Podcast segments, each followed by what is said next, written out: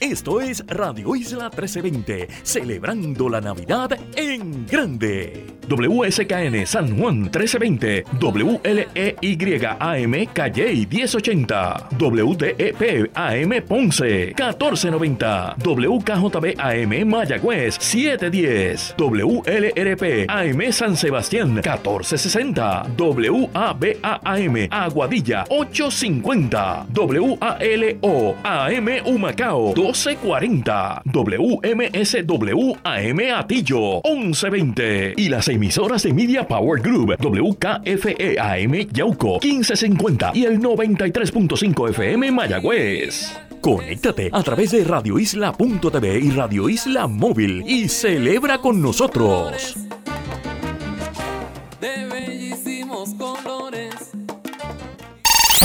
Media Power Group, Radio Isla 1320 y Radio Isla Network no se solidariza con las expresiones vertidas en este programa.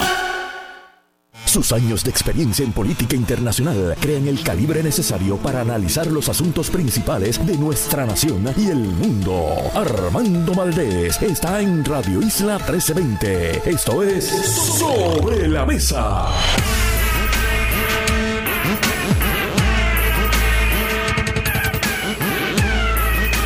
Buenos días Puerto Rico, soy Armando Valdés, usted escucha sobre la mesa por Radio Isla 1320. Hoy en Sobre la Mesa Kenneth McClintock estará con nosotros, Rosa Seguí también, nuestra analista y colaboradora de todos los viernes de la Asociación de Productos de Medicare y Medicare Advantage, Roberto Pando, estará con nosotros. Y en el último segmento tienen que escuchar esta conversación. José Luis Vega, presidente de la Academia Puertorriqueña de la Lengua Española, estará con nosotros para hablar con él sobre las distintas palabras que la Academia Puertorriqueña está intentando que se incluya en el diccionario de la Real Academia Española, el famoso diccionario de la RAE. Todo eso y por supuesto, como todos los días, el mejor análisis en vivo de todos los temas para hoy 24 de noviembre del 2023, Black Friday, le dicen algunos. Son las 8 y 3 minutos de la mañana. Los asuntos del país tienen prioridad. Por eso llegamos a poner las cartas sobre la mesa. Vamos a poner las cartas sobre la mesa de inmediato. Hay varios temas que quiero discutir en la mañana de hoy. Voy a estar hablando sobre esta controversia que se ha desatado al interior del Partido Nuevo Progresista por la candidatura a la comisaría residente, específicamente porque Edwin Mundo muy hábilmente ha anticipado, ha madrugado el anuncio de que Elmer Román va a ser el candidato que la comisionada residente va a escoger como su compañero de papeleta. Y Edwin Mundo ha comenzado a sembrar ya desde un principio una serie de ideas acerca de esta persona, entre ellas que él no vive aquí y ya la carnada la han comenzado a picar los peces del lado opositor, del lado de la comisionada residente Jennifer González. Voy a estar hablando sobre eso. Cayeron, cayeron en la trampa de Edwin Mundo, que era precisamente provocar esta conversación acerca de la idoneidad de Elmer Román como candidato. Quiero hablar también sobre un informe que publicó Recientemente la entidad sin fines de lucro Abre PR, Abre PR es una organización que lleva muchos años dedicada a la transparencia sobre materia principalmente fiscal y de el performance, de el trabajo que hace, el rendimiento de la gestión pública en nuestro país y tienen un informe interesantísimo acerca de las finanzas de los municipios y cómo han mejorado, una noticia positiva. Pero quiero comenzar con algo que de ordinario yo no comento, que son las columnas que publica el periódico Primera Hora. No las comento porque usualmente los temas, aunque varían, porque aquí también publica Selimar Adames, publica Normando Valentín, los temas tienden a ser un poco más eh, livianos, eh, aunque de nuevo, quizás estoy siendo injusto. Creo que, creo que tocan de todo, pero tienden a tener también eh, personas como, por ejemplo, que leo con mucho interés la columna de Uca Green, que es bloguera y comunicadora que publica hoy una columna. La columna de Gabriel Paisi, que es así que no me la pierdo. Gabriel Paisi, por supuesto, eh, profesor en la Universidad del Sagrado Corazón y famoso en Puerto Rico porque tenía un segmento en uno de los canales de televisión sobre el uso del idioma, correctamente del idioma español y publica semanalmente una columna en el periódico Primera Hora. Así que creo que más por eso, porque no son temas a veces de la actualidad noticiosa, no tiendo a comentar columnas que publica el periódico Primera Hora, y de nuevo, quizás injustamente. Pero quiero comentar esta hoy porque es algo que he visto en varios medios de comunicación y es algo que me preocupa. Y lo digo con mucho respeto, con mucho cariño de nuevo.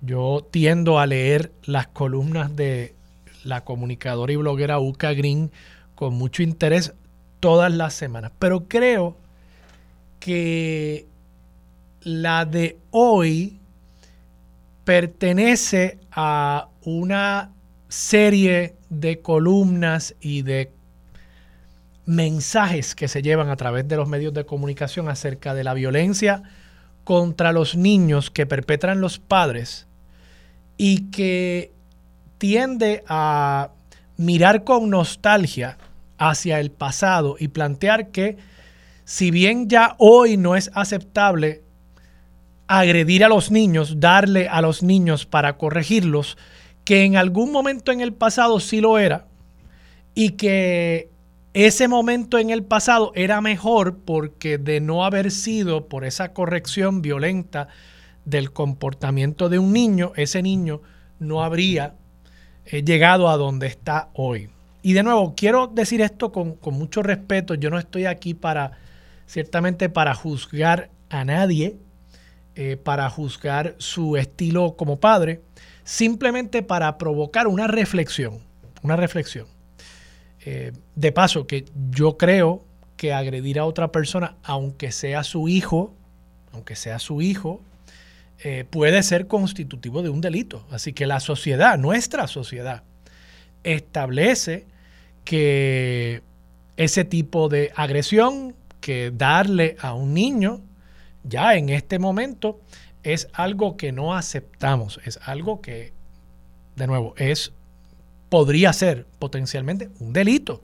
No estoy diciendo un delito grave necesariamente, pero podría ser un delito. Si usted en la calle le diese una nalgada o le tirara con un objeto, incluso uso el ejemplo del objeto porque la columna de Uca Green hoy se titula La chancleta voladora.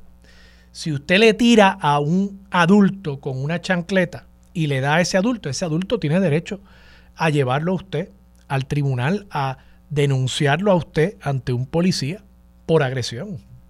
Así que si se puede con un adulto, evidentemente se puede con un menor de edad. Claro que quizás el menor de edad esté en una posición donde hay una asimetría de poder.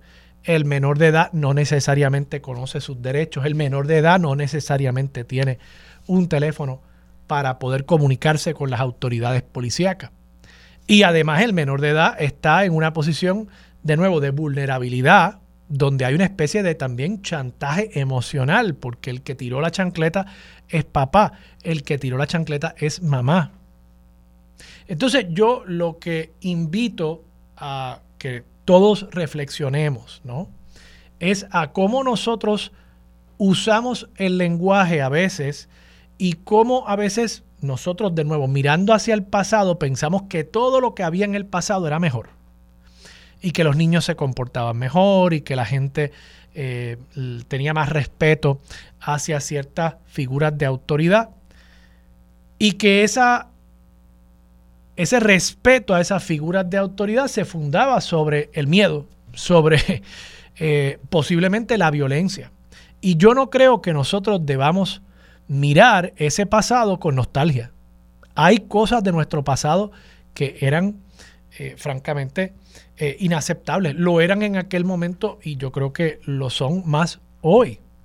Y en ese sentido, pues tenemos que tener mucho cuidado porque este tipo de expresión puede dar pie a que ciertas personas digan, bueno, si eso era bueno antes, es bueno ahora.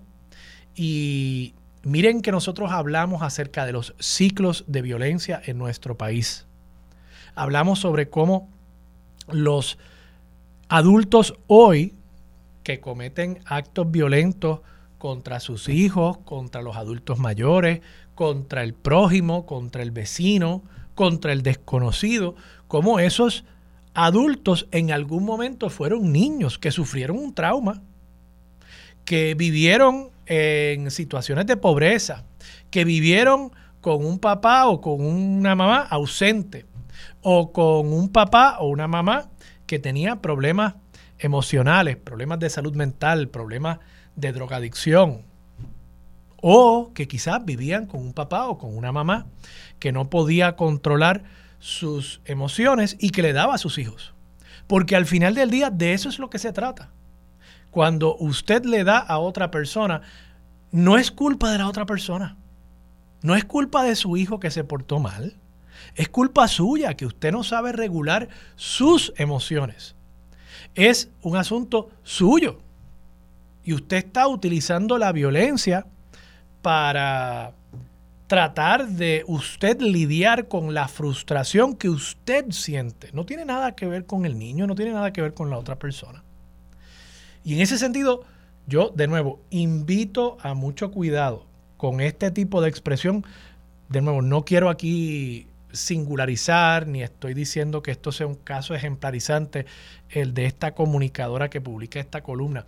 He visto a muchos otros, pero hoy pues leo esta y me preocupa, máxime cuando tenemos a nuestros hijos y a nuestras hijas en nuestros hogares en esta época festiva porque no tienen escuela.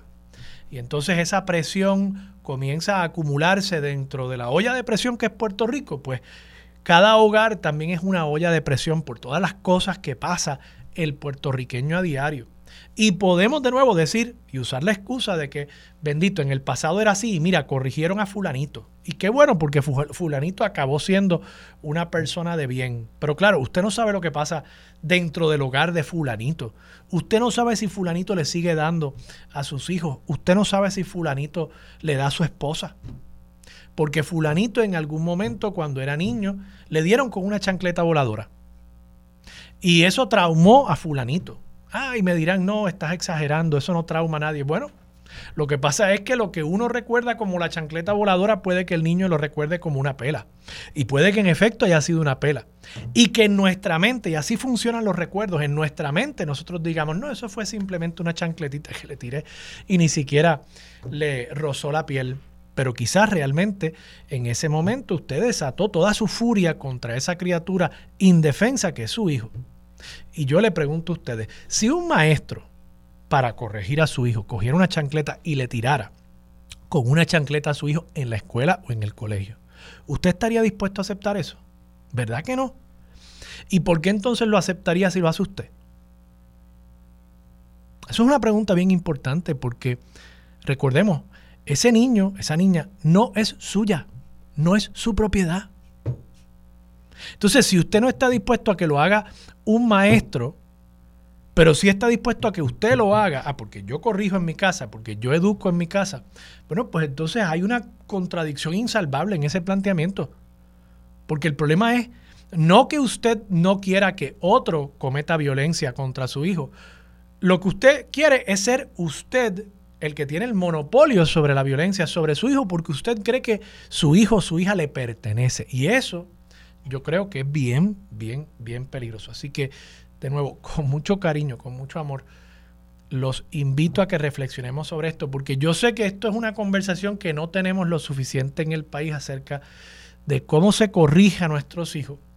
Yo sé que es difícil, yo sé que los hijos y las hijas a veces pueden causarle a uno mucha frustración, pero de nuevo, lo que usted haga en ese momento de frustración no solamente va probablemente a marcar la vida de su hijo y o de su hija, sino que además va a definir quién es usted como ser humano, cómo usted maneja esa situación de frustración. Eso realmente es lo que está detrás de esta conversación. Vamos a hablar de otros temas, quiero simplemente mencionar que, de nuevo, Abre Puerto Rico trae eh, un informe, esto fue la semana pasada, acerca de las finanzas de los municipios.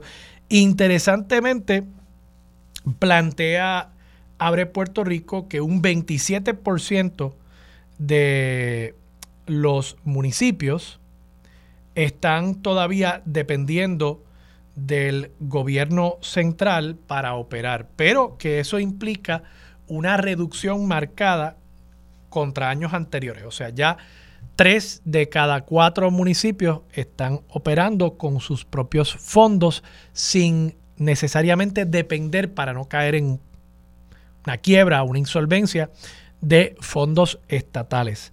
Y eso yo creo que es una noticia positiva eh, además, han mejorado las notas de los municipios. Es una noticia positiva, claro, hay que ponerle un asterisco, porque durante estos pasados años el gobierno federal ha estado enviando muchísimo dinero, tenemos todo el dinero de FEMA, y es posible que parte de ese dinero esté permitiendo que los municipios se mantengan a flote. Habrá que ver si eso es lo que está detrás de esto o si realmente el trabajo que se ha hecho en conjunto con la Junta y el gobierno de Puerto Rico, por mucho que no nos guste los poderes que tiene la Junta, que ese trabajo esté llevando a los municipios a ser más responsables fiscalmente, algo que nos conviene a todos.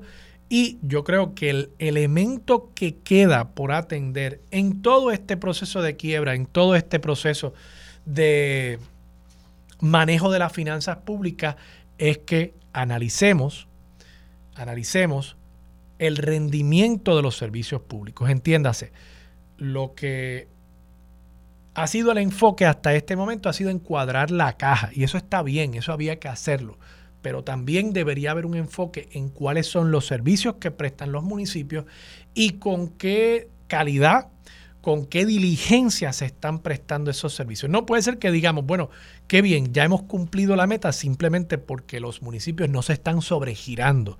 No, deberíamos asegurarnos que ese dinero que se está gastando o invirtiendo, dependiendo de su perspectiva, que es dinero nuestro, de los contribuyentes, que efectivamente uno esté recibiendo unos servicios de calidad por parte de los municipios, pero además por parte del resto del aparato público en Puerto Rico. Y bueno, quiero cerrar con este tema de el Partido Nuevo Progresista y la alegadamente la candidatura de Elmer Román para la comisaría residente como compañera, compañero de papeleta de la comisionada residente Jennifer González, quien aspira, por supuesto, a la gobernación. Edwin Mundo, esta semana, Edwin Mundo realmente es un tipo muy, muy hábil. Edwin Mundo dijo la comisionada residente va a escoger a Elmer Román como candidato. Elmer Román dirigía, yo creo que el Departamento de Seguridad Pública o algo así, no me, no me acuerdo bien, durante el final de la administración de Ricardo Rosello y el comienzo de la administración de Wanda Vázquez. Él estuvo involucrado en un sinnúmero de controversias también, entre ellas la controversia por los almacenes de suministros en Ponce.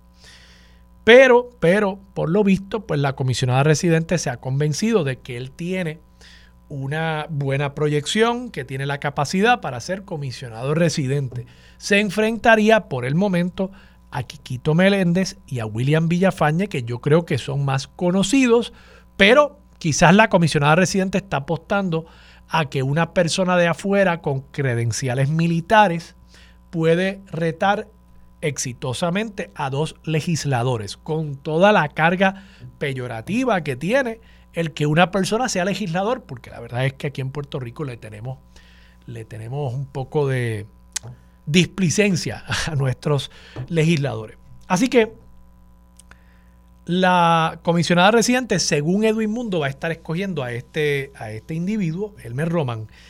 Los jefes de la campaña de Jennifer González han tenido que salir a decir, bueno, no podemos confirmar que Elmer Román efectivamente vaya a ser el candidato, pero lo demás que dice Edwin Mundo de que él no cualifica para el puesto porque no es residente de Puerto Rico, bueno, si fuese él el candidato, eso no es un problema porque la constitución y las leyes no establecen un periodo de residencia para el candidato a comisionado residente. Y saben qué, tienen razón.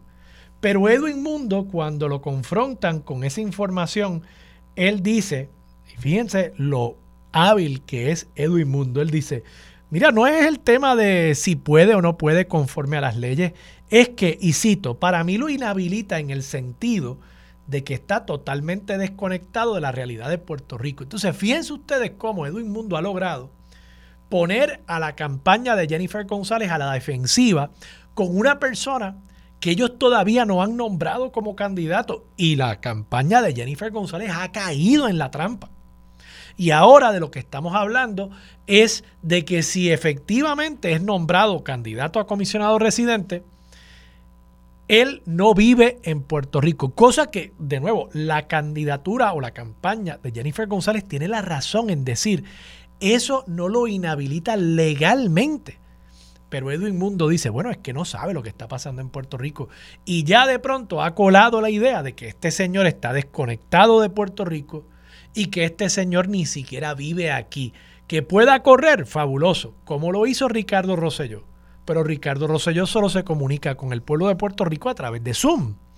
Y no sé si ese es el planteamiento de la comisionada residente de que también vamos a tener ahora un comisionado residente, Elmer Román, que solamente va a ser un candidato por Zoom. Así que muy efectivo lo que ha hecho Edwin Mundo de aguarle la fiesta si efectivamente ese es el candidato de Jennifer González. Y si no lo es, incluso han tenido ellos que dedicarle tiempo, del limitado tiempo que tiene cualquier candidato de cara a una primaria o una elección general, a defender un candidato que ni siquiera es el candidato de ellos. Si ese fuese el caso, yo me sospecho que Edwin Mundo tiene la razón y que la campaña de Jennifer González ha caído en la trampa. Vamos a la pausa, regresamos con más de Sobre la Mesa por Radio Isla 1320. Quédate en sintonía, conéctate a radioisla.tv para acceder y participar en nuestra encuesta diaria. Sobre la Mesa por Radio Isla. Esto es Radio Isla 1320, celebrando la Navidad en grande. Me gustan las Navidades que sepan a Puerto Rico, comiendo pasteles y lechón asado y dándome unos palitos. Beneficiario de Medicare Platino. Cámbiate a MCS Classic Care Platino Progreso HMO de SNIB con beneficios como espejuelos con mil dólares anual, además de todo lo que necesitas para una salud completa. Llama hoy. En MCS Classic Care te queremos con todo. Endoso pagado. MCS Classic Care es un plan HMO con un contrato Medicare y con un contrato con el programa Medicaid de Puerto Rico. La afiliación en MCS Classic Care depende de la renovación del contrato. Estás escuchando Sobre la Mesa por Radio Isla 1320 y radioisla.tv. ¡Todo Puerto Rico!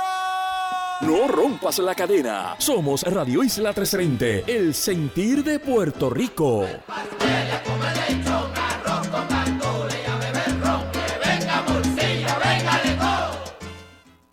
Cubriendo Puerto Rico de punta a punta.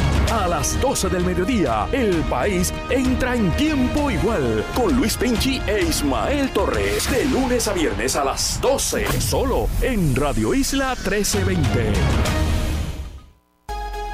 Estamos en temporada de huracanes y en Radio Isla estamos contigo para mantenerte informados siempre. Les saluda su meteoróloga Sugeli López Belén con una cápsula del tiempo. ¿Vives o frecuentas montañas? Tal vez en valles, cerca de la playa, del río o hasta en zonas urbanas con muchas estructuras. La geografía de nuestra isla 100 por 35 varía muchísimo. Las estructuras, el tipo de suelo, el nivel de agua en los embalses, entre otros factores, juegan un rol importante para determinar áreas a inundarse en eventos de lluvia. Existen dos tipos de inundación. La inundación urbana es similar a llenar una piscina. El nivel del agua aumenta gradualmente y puede provocar inconvenientes o ser de amenaza en eventos extremos. Para estas, el Servicio Nacional de Meteorología emite advertencias. La inundación más peligrosa es la inundación repentina. Se trata de golpes de agua, ríos crecidos que exponen comunidades, en fin, corrientes de agua acompañadas de escombros de amenaza a vida y propiedad. Para estas, el Servicio Nacional de Meteorología activa avisos de inundaciones repentinas Cuando un sistema atmosférico puede anticipar un evento de inundaciones, se activa una vigilancia al menos 48 horas antes. Un dato, las inundaciones pueden ser superiores cuando incluimos actividades humanas como construcciones inadecuadas, desvío de caudales de ríos para agua potable y hasta mal manejo del desecho de desperdicios como la basura. ¿Y tú, vives en una zona inundable? Les informó su meteoróloga Sugeli López Belén por Radio Isla. Oye, ¿sientes que los políticos de la isla no te escuchan y no responden a ti? Te habla Carmen Jovet. Acompáñame hoy junto a Limaris Suárez y Jonathan Lebrón a cuestionar a las figuras más importantes sobre los temas que más te interesan. Hazle tu preguntas directamente mediante nuestras plataformas sociales y nosotros nos encargaremos de que te contesten. Directo y sin filtro. No te lo pierdas. Hoy a las 6 de la tarde en vivo por ABC Puerto Rico.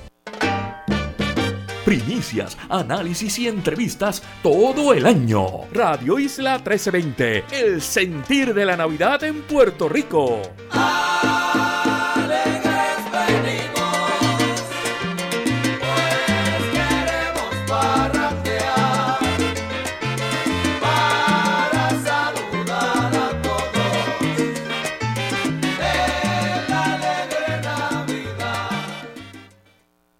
Llegó el momento, uniéndose a la mesa para analizar de frente y con una perspectiva única, el ex secretario de Estado, Kenneth McClintock.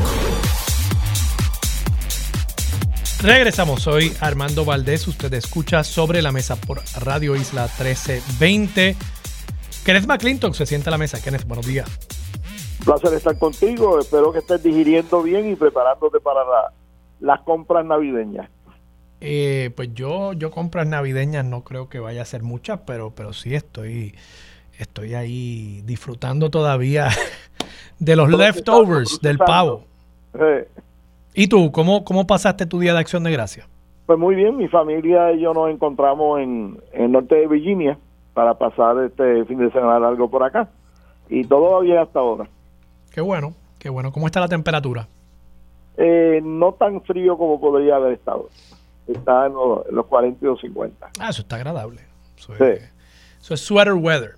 Eh. Kenneth, te, te pregunto, tú has estado dándole seguimiento a esta noticia que ha provocado Edwin Mundo, yo creo que muy efectivamente, la verdad que es un tipo hábil, eh, trayendo y madrugando el nombre de la persona que él dice va a ser el candidato a la comisaría residente en dupla con Jennifer González. ¿Tú has seguido esa noticia? Bueno, sí, la, la, la he seguido y, creo que, o sea, me parece que lo que hay que hacer es meramente esperar hasta la fecha que dijo la, la comisionada, que era cuando ella iba a anunciar y que iba a anunciar quién iba a acompañarla en la papeleta. Este, pero creo que en estos días en que la gente no está en la calle haciendo campaña ni de un lado, ni de otro, ni de un partido, ni de otro partido, porque estamos en época eh, de festividades activas, de Thanksgiving y eso, pues es cuestión de, de esperar, qué sé yo, una semana, una semana y pico más. ¿Te suena ese nombre de Elmer Román? Bueno, conozco a Hermes Román, este, él es, él es un, uno de los sucesores míos como, como secretario de Estado. Este, no me he puesto a analizar todos los detalles, este, pero es algo, alguien que conocí, que, conocía, eh, que me consultaba eh, de vez en cuando asuntos del Departamento de Estado, como han hecho algunos otros secretarios de Estado eh, después de yo estar ocupando la posición, tanto de un partido como de otro, porque también mantuvo una muy buena relación con, con David Bernier, por ejemplo, este y creo que y Víctor Suárez, este y creo que es parte de, de esa comunidad de ex secretarios de Estado que existen, eh, donde tenemos ahora a Juan Marrero como el nuevo el nuevo miembro de ese, de ese club. Bueno, todavía no es ex. Bueno, es, es, es secretario. Por eso me dijiste el- un club de ex secretarios. No, no quiero- Es el, el próximo el próximo miembro en algún momento en el futuro. Te, te pregunto, eh, mi interpretación es, y yo creo que tú vas a saber al dedillo este detalle, mi interpretación, como también la interpretación de las personas consultadas en la campaña de Jennifer González es que no hay un requisito de residencia para la comisaría residente, salvo la que establece la Constitución de Estados Unidos para cualquier congresista, si es que es de aplicación esa a, la comisaría. Y esa lo que dice es, tienes que ser residente del Estado, ni siquiera dice el distrito, del Estado al momento de la elección, de ser electo. Eh, ¿Tú lo ves de la misma manera? Mira, definitivamente, yo creo que yo creo que tú y yo sabemos que todos lo ven de la misma manera. Este, y creo que cuando los pocos puertorriqueños que tenemos acceso a los medios y acceso a, a, hacer expresiones que la gente le presta atención, tenemos la hasta cierto punto la obligación de verificar las cosas antes de decirlas, porque eh, si tú dices que no que no cualifica, cuando claramente cualifica y después resulta que efectivamente cualifica, pues entonces este ya hay un daño que está hecho. Este, no lo digo en términos de esto, lo digo en términos de todas las cosas que se discuten públicamente. Así que mi, mi consejo a todos los que vayan a estar hablando... ¿Un, daño este para quién, Kenneth? ¿Ah? ¿Un daño para quién? Eh, un daño para la persona de quien se habla y un daño para la persona que habla, porque crea un daño de credibilidad. Así que en ese sentido yo creo que todos tenemos la obligación en este y todos los temas eh, que se discuten públicamente dentro del acceso que tenemos a los medios, tenemos que ser cuidadosos cuando vamos a hablar de algo. Y cuando es algo como esto, que claramente no hay la menor este, duda, la menor duda de cuáles son las cualificaciones para el cargo, pues tenemos que ser bien cuidadosos. ¿Y, y tú no crees que, que eh, porque citando hace unos minutos a Edwin Mundo, una declaraciones que él le da al vocero, él, él dice, y, yo creo que esta es la intención de Edwin, o sea, si, si lo conozco y si he comenzado a entender la figura de Edwin Mundo, yo creo que esta es la intención de él. Fíjate que, que él dice, no, no, cita directa, para mí lo inhabilita en el sentido de que está totalmente desconectado de la realidad de Puerto Rico. yo creo que el primero que sabe que Elmer Román cualificaría, como cualificaría básicamente cualquier persona que el día de la elección pueda decir que es residente de Puerto Rico. Yo creo que él lo hace con toda la intención de marcar una controversia de que de salida cuando la comisionada residente anuncie este nombre, si es que fuese este el nombre, pues ya las preguntas van a estar servidas, ya el anuncio va a estar aguado, ya se lo madrugaron, ya todo el mundo sabía que era Elmer Román y la primera, el primer paso que da hacia la arena política eh, lo da pues ya eh, con, con, ese cuestionamiento acerca de su residencia. Y en ese sentido, pues, pues yo creo que Edwin Mundo ha sido muy efectivo. Eh, y, te pregunto, uno, si coincides conmigo en cuanto a eso, y dos, ¿por qué vemos que la campaña de la comisionada residente a la gobernación sigue, a pesar de que ella ya anunció que era candidata, ¿por qué sigue esencialmente reaccionando a la pauta que va sentando la campaña del gobernador? parecería que no hay un engranaje todavía para atenderle ellos al gobernador estas trampas y ellos siguen fildeando para atrás. Bueno, eh, cada cual tiene su estrategia y yo estoy de observador, yo estoy en Puerto Rico una campaña, así que estaré mirando la estrategia y cómo se van eh, desarrollando. Este, eh, pero hay unas preguntas claras, o sea, este, si Elmer no ha estado en, muchos años en Puerto Rico, aunque sí estuvo recientemente cuando fue secretario de, Estado y antes de eso fue secretario de, de, Seguridad Pública, que estaba en Puerto Rico y vivía aquí. Este, ¿Por qué hay algunos puertorriqueños que viven fuera de Puerto Rico eh, como él? Pues mira, en ese caso es por las responsabilidades que voluntariamente se autoimpusieron en el servicio militar y tenemos que ser bien cuidadosos cuando hablamos de militares eh, sobre por qué no han estado en ocasiones en Puerto Rico. a la misma vez que de otro lado la boca, eh, todos los estadistas y algunos no estadistas eh, reclamamos y reconocemos que es el servicio de esos y, eh, el servicio y, el sacrificio de esos militares puertorriqueños lo que ha garantizado nuestros derechos ciudadanos en el pasado. Así que pero él es él es él es un militar activo ahora mismo.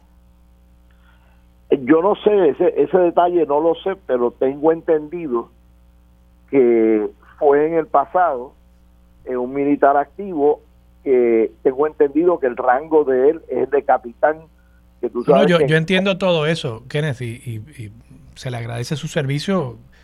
Y creo que soy de los pocos que cada Memorial Day y cada Día del Veterano le doy las gracias a, a, nuestro, a nuestros eh, veteranos y a, los militares activos. Pero la pregunta es, si lo que van a decir es, él es militar y hay que tener mucho cuidado porque eh, los militares pues tienen que estar donde diga la milicia la pregunta es, ¿él es hoy militar? E, ¿Esa es la razón que va a plantear para justificar el que no viva en Puerto Rico? Yo leí en la prensa, no hace mucho, quizás tres, cuatro, seis meses atrás, de que él había sido nombrado Deputy Assistant Secretary of Defense, algo así. Eh, un, un título de eso, que era el título de más alto rango que no requería confirmación senatorial. Y tú sabes que allá se requiere confirmación senatorial para varios niveles de dentro de los secretariados de, los departamentos. Este, así que aparentemente él ha estado ejerciendo una función de bien alto nivel en, en el Departamento de Defensa. Recuerdo también cuando él era secretario de Estado de que él tenía que ausentarse de vez en cuando porque estaba en la reserva. Ok. Y si está en la reserva, sí, sí. está ejerciendo funciones militares. Bueno, Kenneth, me tengo que ir a la pausa. Nuevamente, eso es algo que, son preguntas que se harán y explicaciones que se darán. Eh, si él resulta ser el candidato, cuando eh, llegue la fecha que se seleccionó para, para hablar de esas cosas. Kenneth, me tengo que ir a la pausa. Cuando regresemos quiero hablar sobre Mike Johnson, el acuerdo al que eh, llegó con la Casa Blanca para extender el presupuesto federal y lo que esto podría decir acerca de cuán longevo será Mike Johnson como Speaker de la Cámara de Representantes. Con eso regresamos en breve aquí en Sobre la Mesa por Radio Isla. en sintonía. Conéctate a radioisla.tv para acceder y participar en nuestra encuesta diaria. Sobre la Mesa por Radio Isla. Esto es Radio Isla 1320, celebrando la Navidad en grande. Me gustan las Navidades que sepan a Puerto Rico, comiendo pasteles y lechón asado y dándome unos palitos. Yo elijo disfrutar más con mi familia. Yo elijo enamorarme todos los días. Elijo dedicarle más tiempo a lo que nos gusta. Llenar nuestra casa de amor, de alegría, de salud.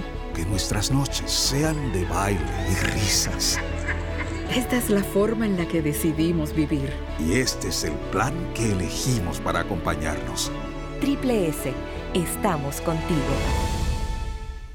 Nuestro compromiso con el progreso de Puerto Rico no se detiene. La obra es evidente Trabajamos en sobre 90 proyectos en más de 70 municipios. Eso es progreso. Me siento más segura en la carretera. Mano a mano con alcaldes y comunidades para brindar más seguridad y mejores condiciones de tránsito a todo Puerto Rico. Eso es progreso. Cada proyecto es un paso al frente. Hay progreso adelante. Dito, Gobierno de Puerto Rico, haciendo que las cosas pasen. ¡Todo Puerto Rico! No rompas la cadena. Somos Radio Isla 330, el sentir de Puerto Rico.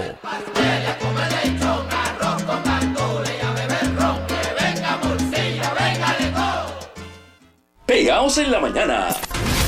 Escucha en la versión podcast en radioisla.tv, Spotify y todas las plataformas digitales. Dale play y conéctate con el sentir de Puerto Rico.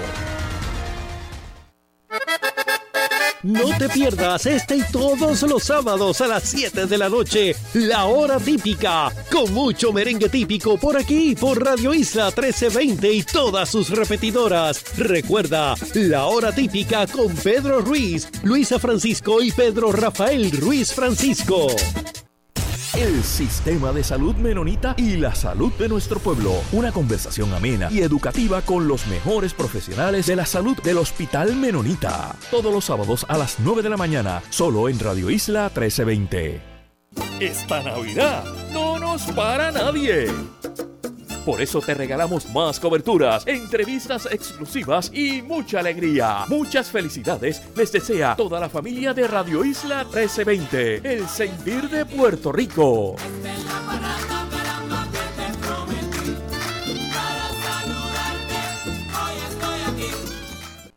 Radio Isla 1320, donde nace la noticia y la fiscalización. Estas son las historias que la redacción de Radio Isla 1320 trabaja en estos momentos. Largas filas se producen en distintos comercios durante hoy, Viernes Negro. Mientras tanto, Elliot Pacheco de la agrupación Empresarios por Puerto Rico anuncia un aumento en las ganancias de los pequeños comerciantes con el llamado miércoles naranja. Continúa la investigación del doble asesinato de pareja de envejecientes en el municipio de Naguabo, según el teniente José Vázquez, director auxiliar de la rama investigativa de dicho municipio, se comunicaron con los familiares de las víctimas para que fueran a identificarlos formalmente, entre otros componentes, aún se investiga con la unidad de fuego si el mismo tuvo mano criminal. Sobre el particular, escuchamos al teniente de la policía, José Vázquez. Bien, esto, eh, para efectos de la investigación, sí, esto, tuvimos unos nombres, no obstante, pues nos comunicamos con, eh, estos hijos de las víctimas y estamos en el proceso de que puedan pasar a la Instituto de Ciencia Forense para que puedan identificar oficialmente a los mismos. O sea que todavía no han sido identificadas las víctimas. Sí, oficialmente no, oficialmente no, sí logramos tener unos nombres, nos comunicamos con familiares de ambos, tanto el caballero como de la dama, y entonces estamos en el proceso que esta familia pueda pasar a, a forense a, identificar los temas de oficial.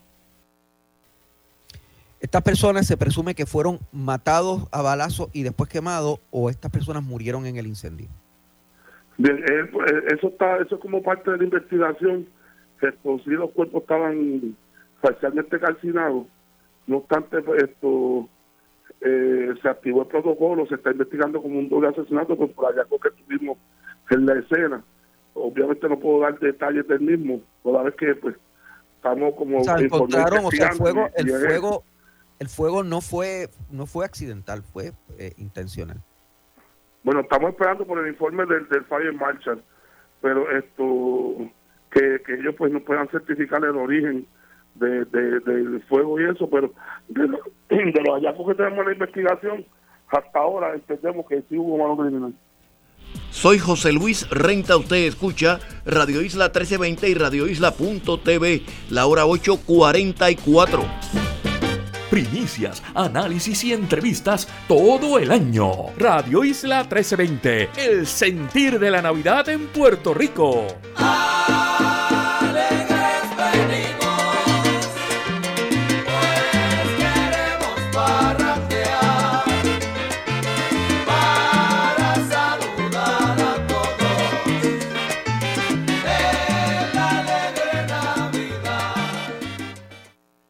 Los asuntos de toda una nación están sobre la mesa. Seguimos con el análisis y discusión en Radio Isla 1320. Esto es Sobre la Mesa.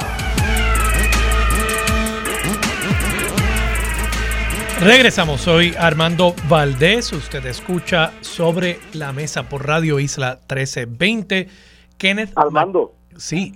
Antes de que brinques el Atlántico y yo brinque el Potomac para hablar de el speaker, Cuéntame.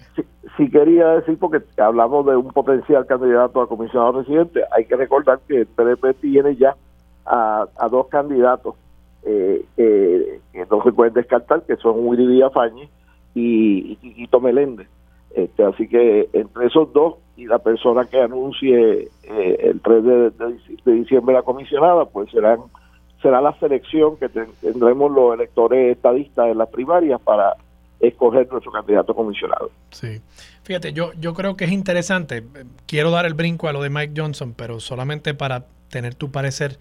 Yo le comentaba al público que me parece que la comisionada está haciendo una apuesta interesante.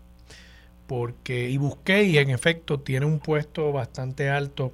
Dice aquí la página del Departamento de Defensa, que voy a darla por actualizada, que él sirve como el director the Mission Integration for Mission Capabilities in the Office of the Undersecretary of Defense for Research and Engineering. O sea, me parece un puesto ¿verdad? de relativa eh, importancia en el Departamento de la Defensa.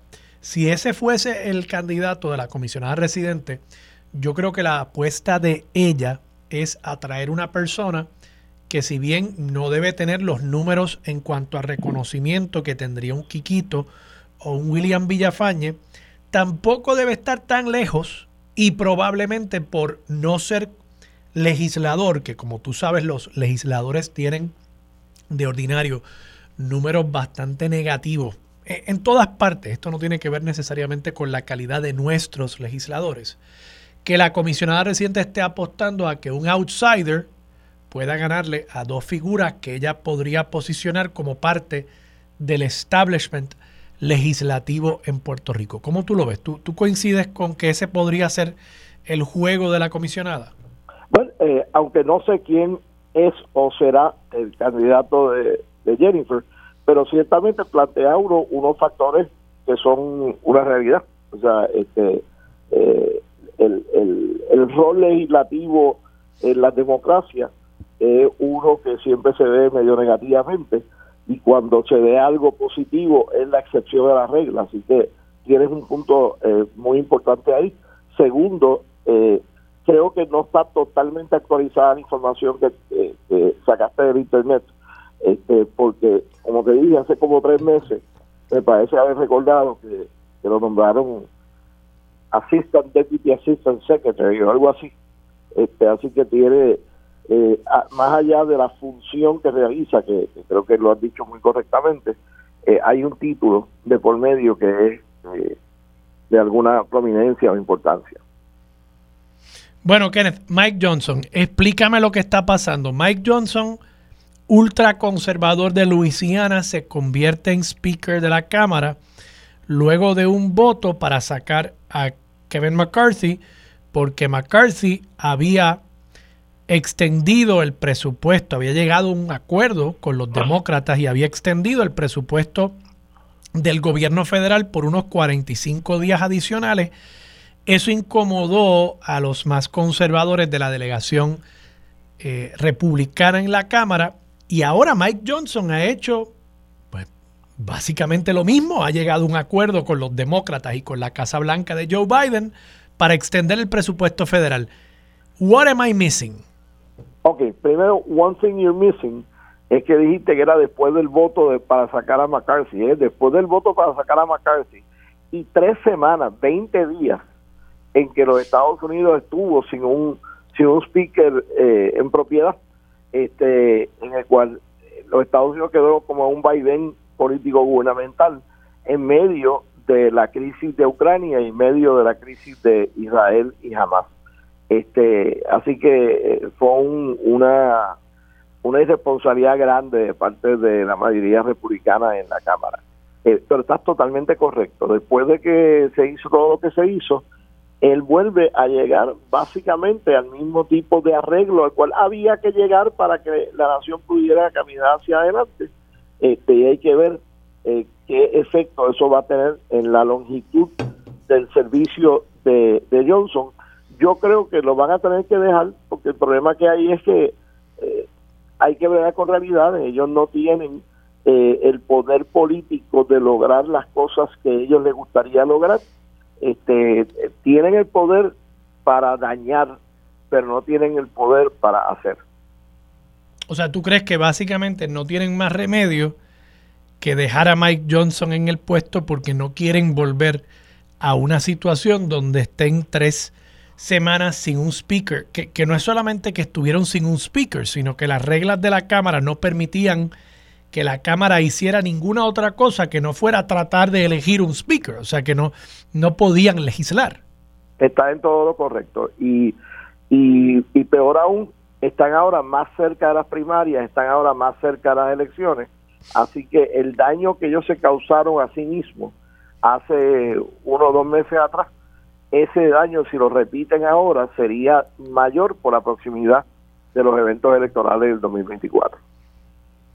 Kenneth, gracias por estar disponible para Sobre la Mesa. Que la pases bien. ¿Cuándo regresas? Ya el lunes estaré de regreso en Puerto Rico. Muy bien, muy bien. Quizás tú puedes ser candidato a comisionado residente también. No, no, no, no, no.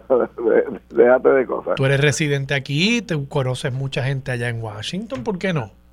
No, no, yo estoy muy tranquilo observando y analizando y haciendo todas las cosas que hago. Así que estaremos pendientes a quién sea el candidato que se anuncie ya dentro de como ocho o nueve días, algo así, no sé.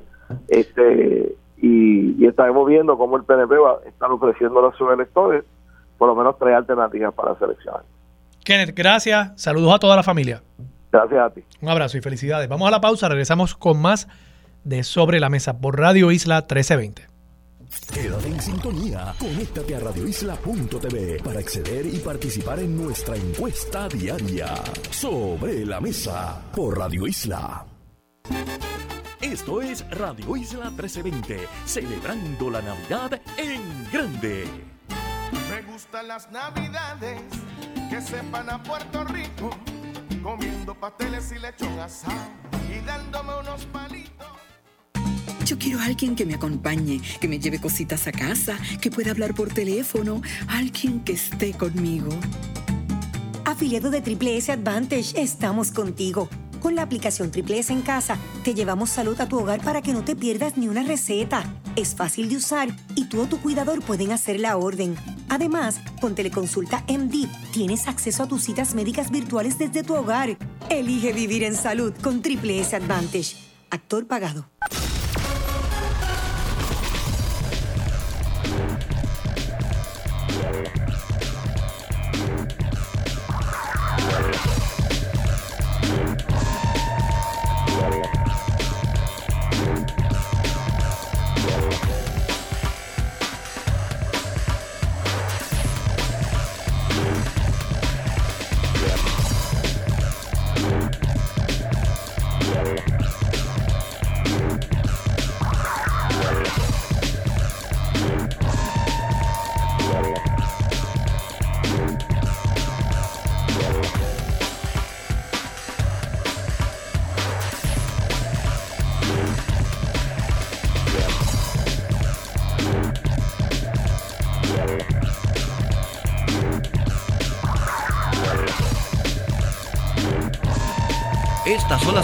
Que la redacción de Radio Isla 1320 trabaja en estos momentos. Continúa la investigación del doble asesinato de pareja de envejecientes en el municipio de Enaguabo. Las autoridades aún no pueden confirmar sospechoso. Asociación de Comercios al Detal espera un aumento en ventas de hasta un 10%, menos de lo reportado por el empresario Eliot Pacheco.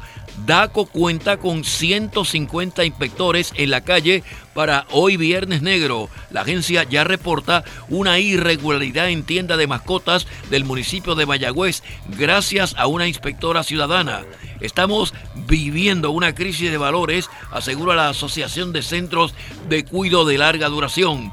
La Comisión para la Seguridad en el Tránsito reporta 264 muertes en el 2023. El alcohol es el principal causante. Según Luis Rodríguez, se está trabajando con campaña para disminuir la cantidad de muertes de peatones. Reportan un 20% en aumento de ventas durante semana de acción de gracias. Unos mil negocios participaron en iniciativa del miércoles naranja y formaron parte del aumento. Reporta muerte violenta en el municipio de Florida. La víctima fue ultimada a tiros. Soy José Luis Renta. Usted escucha Radio Isla 1320 y radioisla.tv, la hora 854. No rompas la cadena. Somos Radio Isla 1320, el sentir de Puerto Rico.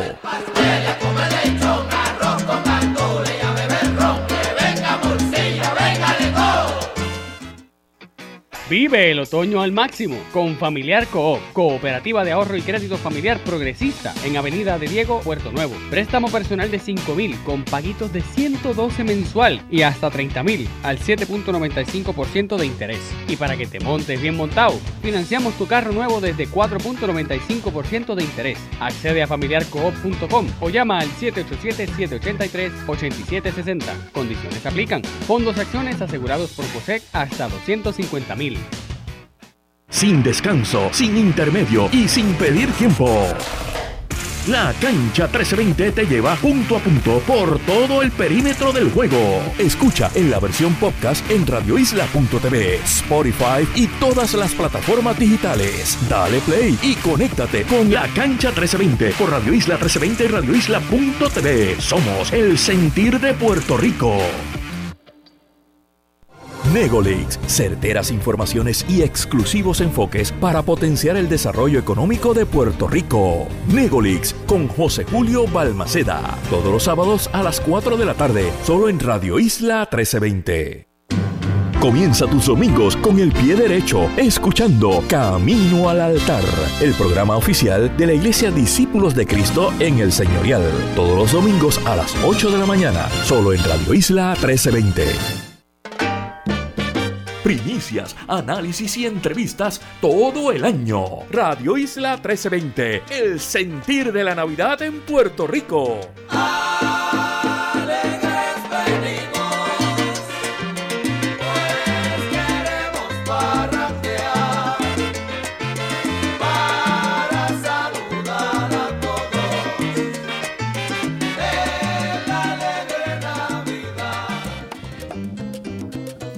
Esto es Radio Isla 1320, celebrando la Navidad en grande. WSKN San Juan 1320, WLEYAM Calle 1080, WDEP AM Ponce 1490, WKJB AM Mayagüez 710, WLRP AM San Sebastián 1460, WABAM Aguadilla 850, WALO AM Humacao 1240, WMSW AM Atillo 1120 y las emisoras de Media Power Group WKFE AM Yauco 1550 y el 93.5 FM Mayagüez. Conéctate a través de radioisla.tv y Radio Isla Móvil y celebra con nosotros.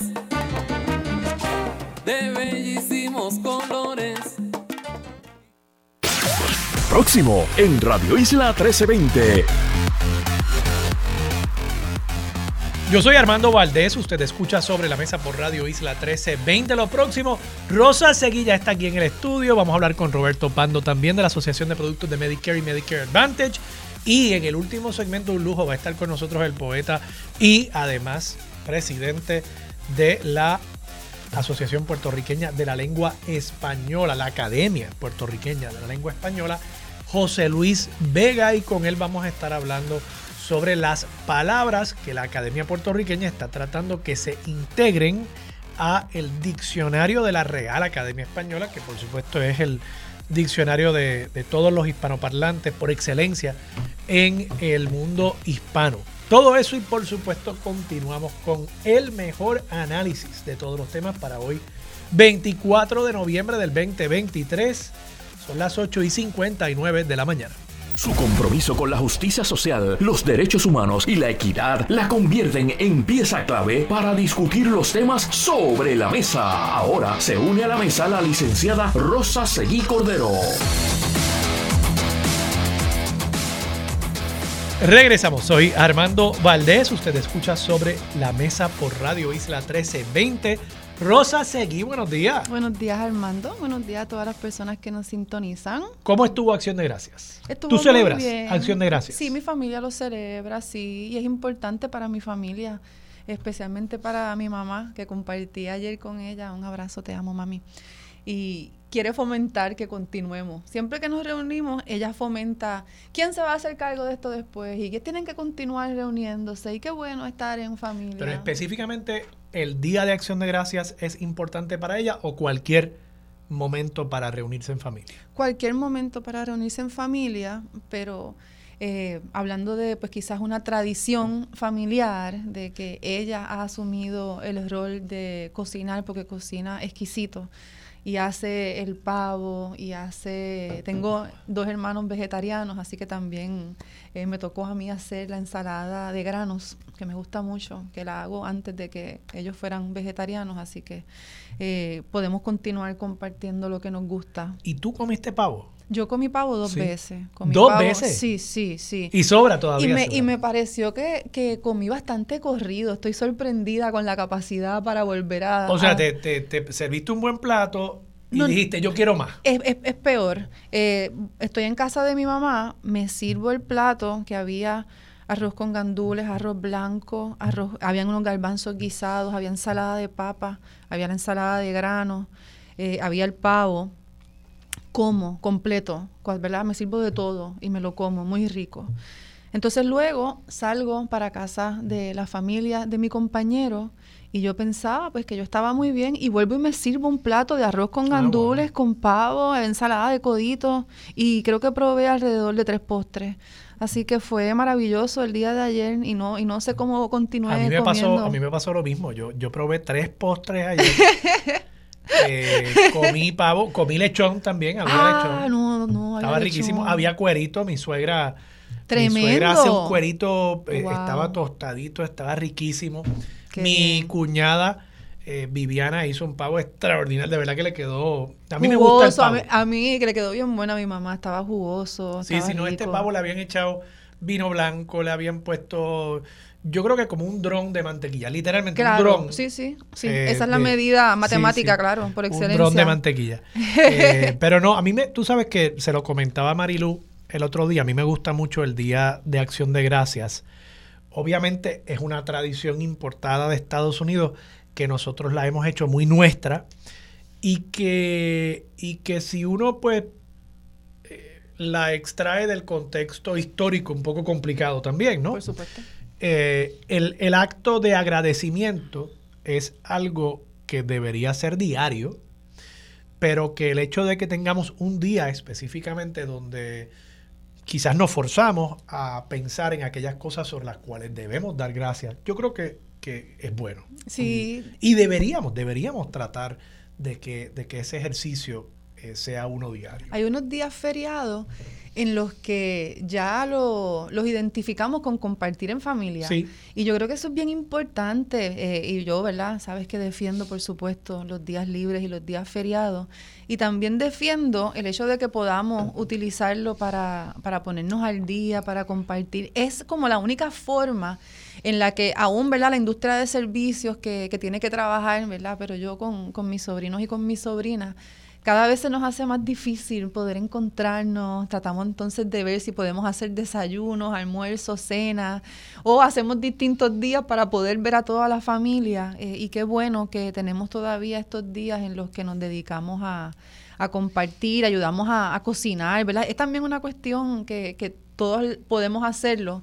Eh, así que qué bueno que todavía lo tenemos y estoy de acuerdo contigo que tendrá un significado eh, muy accidentado y, y, no se limita a eso. Yo creo que lo hemos hecho de nosotras y que hemos podido darle una definición a, a, la gratitud, a sacar un día para ejercer la gratitud y también para poder compartir con la familia o la familia escogida o la extendida o con nuestras amistades. Pero es muy bonito poder haberlo hecho y mi solidaridad a todas las personas, ¿verdad?, que no pudieron compartir ayer eh, por las razones que sean.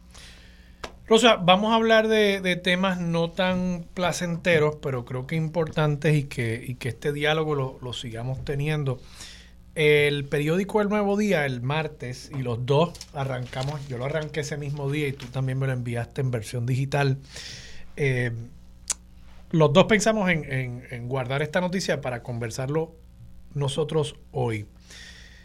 Eh, la nota de paso es de Richard Colón eh, Vadillo, periodista de El Nuevo Día. Fue en la página 14 que se publicó la nota este martes 21 de noviembre. Y el titular lo dice todo, lagunas en recopilación de datos sobre los feminicidios en Puerto Rico. Hablamos un poco sobre este tema. ¿Por qué? ¿Por qué? Y, bueno, incluso tú estuviste, tú trabajaste en el departamento legal de la policía en un momento. ¿por qué siempre tenemos estos problemas con el manejo de los datos, no solamente de los feminicidios? Recuerdo famosamente también que había, se decía manipulación, otros decían que era simplemente un problema con la recopilación de los datos de los asesinatos. ¿Por qué pasa esto? Es, complicado. En, en, este momento en específico, en relación a, a los feminicidios, pues no se estaba contabilizando, punto. No es hasta que se aprueba la legislación en el 2021 para tipificar los feminicidios y, lo trans, y los transfeminicidios que entonces se comienza con una recopilación oficial en Puerto Rico. Y pues como todo, no hay una uniformidad, no hay uniformidad interagencial, interagencial que, lo vemos en, muchas cosas. Tenemos el, el, Departamento de Estadística, tenemos entonces las estadísticas de la policía, tenemos el Observatorio de Equidad de Género, tenemos a la, a la Procuraduría de las Mujeres y no se está trabajando en conjunto. Y aún cuando se trabaja en conjunto, entonces lo que podemos apreciar de lo que está explicando la policía de Puerto Rico es que le está dando, eh, o, de, o de las quejas que presentan las organizaciones eh, que se dedican a estos temas, es que están esperando a que se esclarezca el feminicidio o se identifique la, el, victimario para poder declararlo como un feminicidio. Eh, y eso pues va, es totalmente contrario al estado de emergencia decretado que lo que está buscando es de alguna manera visibilizar, ¿verdad? Reconocer la existencia de este problema para entonces, una vez podamos identificarlo y verlo con claridad, poder atenderlo de, distintas maneras, pero también tengo que, sacar a relucir que la policía de Puerto Rico en este momento se ha convertido en una entidad que aunque está eh, siendo monitoreada federalmente, no hay ningún cuerpo fiscalizándola. No existe un comité ciudadano, no existe un comité de expertos, no existe algún tipo de comisión. Bueno, la legislatura debería estar haciendo eso, ¿no? Ese y todo, ¿verdad? La legislatura está a cargo de, tratar de fiscalizar absolutamente todas las agencias. Eh, pero en este tema en específico de los feminicidios, ¿verdad? que, que, vemos que realmente no se ha tomado eh, muy en serio porque continúa aumentando y yo no siento, yo no percibo esas campañas educativas que nos estén educando de qué es la violencia de género, de cómo se manifiesta, de cuáles son todas estas líneas que existen disponibles para orientar y, dar apoyo. Eh, puedo tomar como, por ejemplo, la legislatura, ¿verdad? Tuvimos un, caso muy lamentable de un representante, Orlando Aponte, que incurrió en una violencia de género que provocó que varias eh, órdenes de, protección se emitieran en su contra, eh, luego la viola, ¿verdad? Ah, tenemos esa situación triste pasando en la legislatura.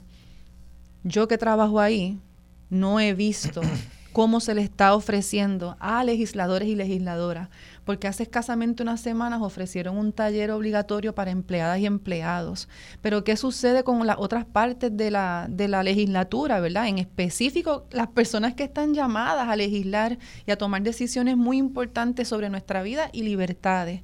Así que a mí me parece que más allá de lo punitivo, que, que sabes, Armando, que siempre lo enfatizo, los problemas no se van a resolver ni con la renuncia de un legislador, ni con el despido de una persona, ni con la expulsión de un país, porque va a continuar haciéndolo en otros sectores. Así que yo como feminista eh, no promuevo la, la conducta punitiva, porque para nada nos va a resolver el problema. Así que yo, lejos de estar achacando las responsabilidades o, cancelando a una persona, lo que promuevo es que se tomen acciones afirmativas para la prevención y la rehabilitación. Claro, pero en, algunos de estos casos, Rosa, eh, no se trata tampoco de, un acercamiento punitivo, sino de un acercamiento preventivo, de prevenir otro delito, ¿no? O sea, a veces... Sí, como la orden de protección, claro. O, o, incluso el encarcelamiento, que lo podemos ver como un castigo, y bueno, lo es, pero también tú encarcelas a una persona para aislarlo del resto de la sociedad y del resto de potenciales víctimas, ¿no? Pues de yo, esa creo- persona. yo creo que existen las herramientas eh, como los grilletes, como el monitoreo, como el domiciliario, pero eso no puede ser la única solución. Tiene que venir necesariamente atado de, de un proceso de educación Claro. y de rehabilitación y de prevención. Por supuesto, a eso vamos, Armando, ¿verdad? Que no, no lo vamos a soltar. eh, de cómo tenemos una orden ejecutiva emitida por el gobernador de Puerto Rico desde principios del 2021, enero del 2021, y todavía al día de hoy no se ha implementado ese currículo, ¿verdad? Y, y debido a, a estas voces estridentes, aunque minoritarias, de, de grupos y partidos eh, de derecha, de, de, extrema derecha, eh, fundamentalismo religioso, eh, no hemos podido dar paso a esto. Cuando vemos que Puerto Rico, tristemente, según el informe de Mundo Sur, que está utilizando las estadísticas de la CEPAL, que es la Comisión Económica para América Latina y el Caribe, pone a Puerto Rico, basado en feminicidios con por cada 100.000 habitantes, en el número 2. Honduras es el país con la, la incidencia eh, más alta de feminicidios y Puerto Rico, tristemente y vergonzosamente, el número 2. Así que el problema ya no lo podemos ver solo como cuestión isla, que es alarmante y muy preocupante, eh, y, y no nos sentimos que se esté trabajando como una emergencia, punto. Eh, ya esto llega a todo el, América Latina y el Caribe, que pensamos que somos un país que está más, más adelantado en los derechos civiles y humanos y, tristemente no, no podemos decirlo como mujeres. Como, como madre de, de mujeres en sus diversidades, tú como padre de, de dos niñas. Eh, esto, esto no puede continuar sucediendo. Eh, son alrededor de cin- 63 feminicidios al día de hoy. Y tengo que aclarar que ese informe que, que sacó Mundo Sur solo se limitaba hasta marzo de 2023, así que sabemos que ha habido un aumento eh, inesperado y muy triste en los feminicidios en Puerto Rico. Y entonces retomando el tema con el que comenzamos, tenemos al Observatorio de Equidad de Género, que, que es un cuerpo, una organización que se dedica a esto, eh, que trabaja de la mano con esta comisión de las Naciones Unidas, la CEPAL, y tenemos entonces una policía de Puerto Rico que, que los pone en un número muy, muy bajo. Si me recuerdas cuál es el número, Armando, que lo pone la policía de Puerto Rico, están los veintipico, si no me equivoco. Correcto, 23. 23 y los 63, asesinatos de ¿verdad? mujeres adultas y tres de menores de edad en lo que va del año. Eh, en cuanto en cuanto al dato de la policía. Sí, que son 30 menos que los que nos, nos dice el el Observatorio, de Equidad de observatorio Género. sostiene que son 63. 63. Pero yo, por eso, yo lo que sigo sin entender es, o sea, vamos, que hubiese una diferencia de uno o dos, pues uno Claro, diría, sí. mira, ¿cómo es posible que, que el Estado no vea cerca de 30? Sí. eh, más de 30, más 30 y pico. De, son de- de asesinatos, muertes, son exactos, son asesinatos, son homicidios, pero no se le quiere dar esa distinción hasta que no se esclarezca, hasta que no se sepa quién es el victimario. Esa es la, la información o por lo menos las quejas que estamos leyendo de, de las doctoras expertas del Observatorio de Equidad de Género. Eh, y, y hay una hay una renuencia, Armando, a, a- lo hemos visto eh, tristemente a través de los años de la Policía de Puerto Rico, como tú bien dices, eran los delitos tipo 1, era a lo, es, es ese, Sí. es ese que se ha querido, ¿verdad?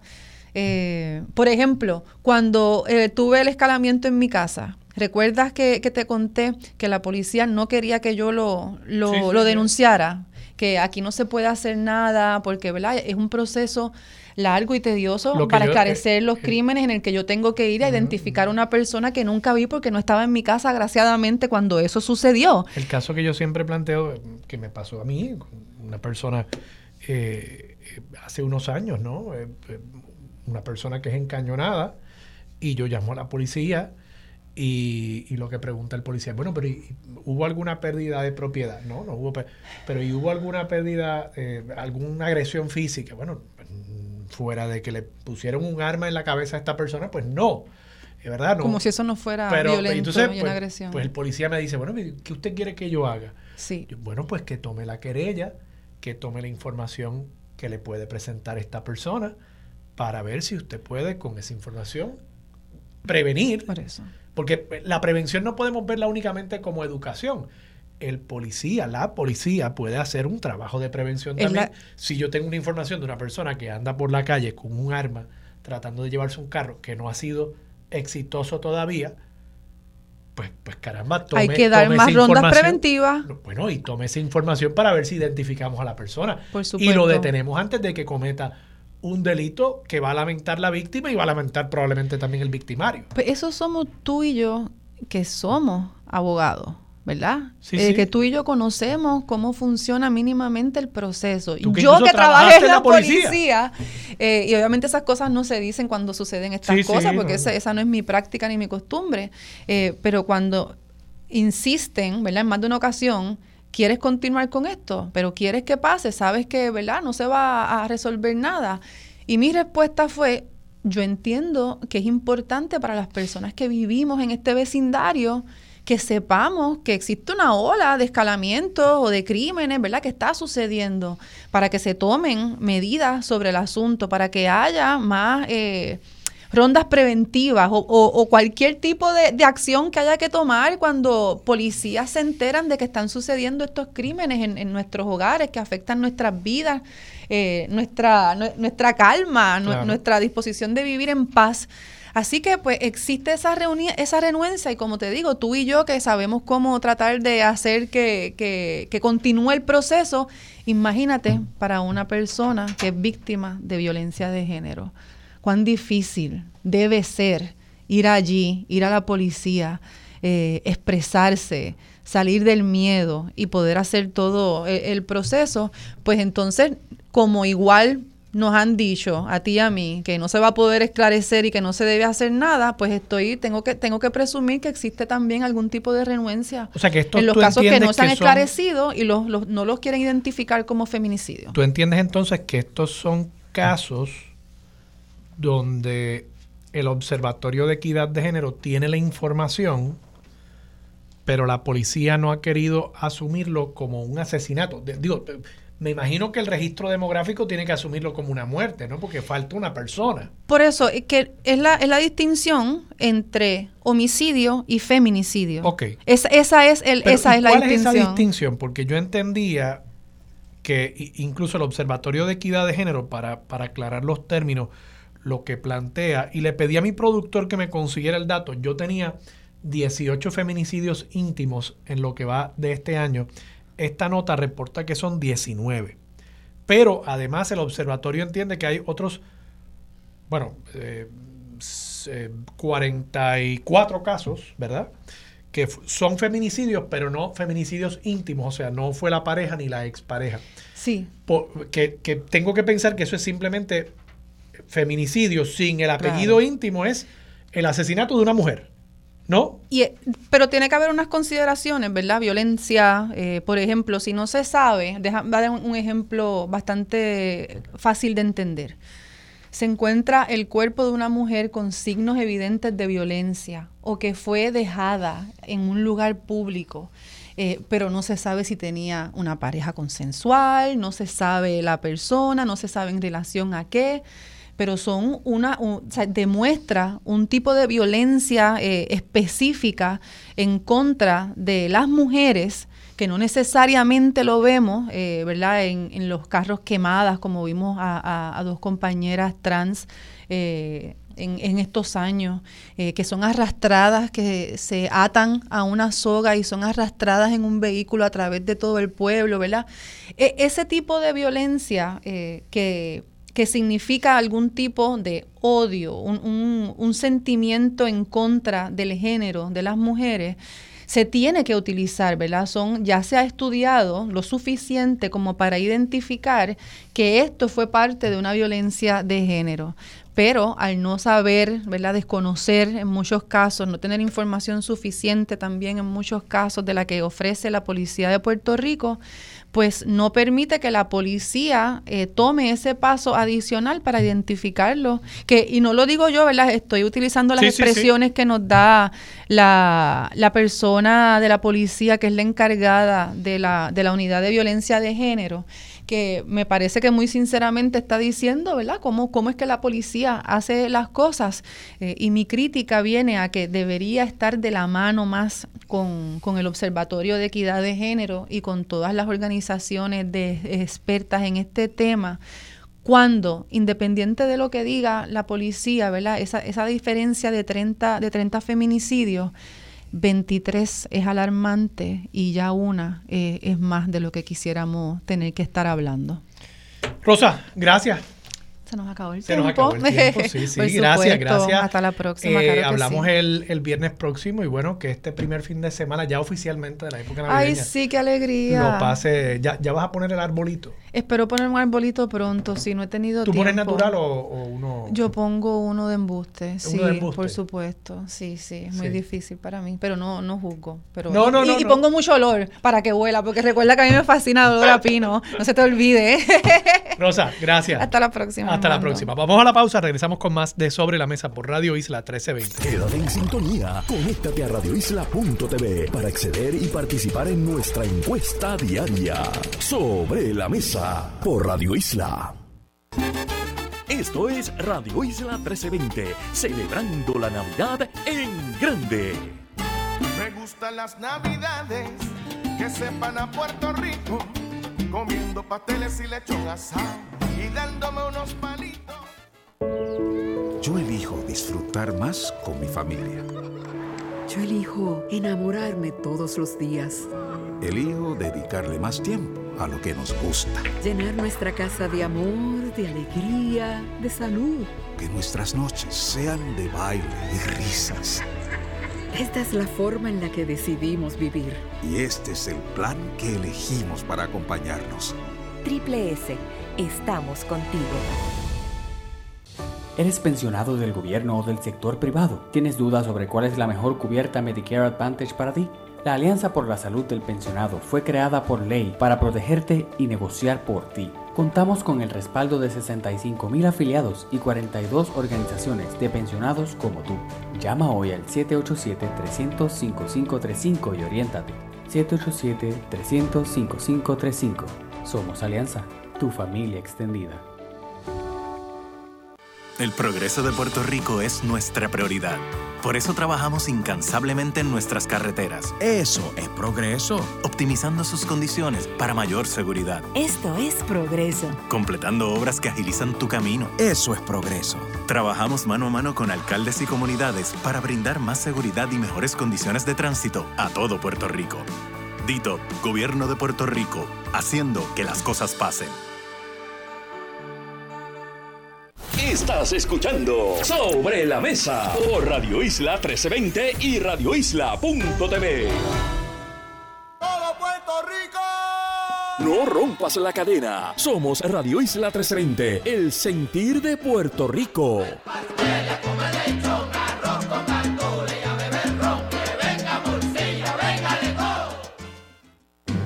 Comienza tus domingos con el pie derecho, escuchando Camino al Altar, el programa oficial de la Iglesia Discípulos de Cristo en el Señorial. Todos los domingos a las 8 de la mañana, solo en Radio Isla 1320.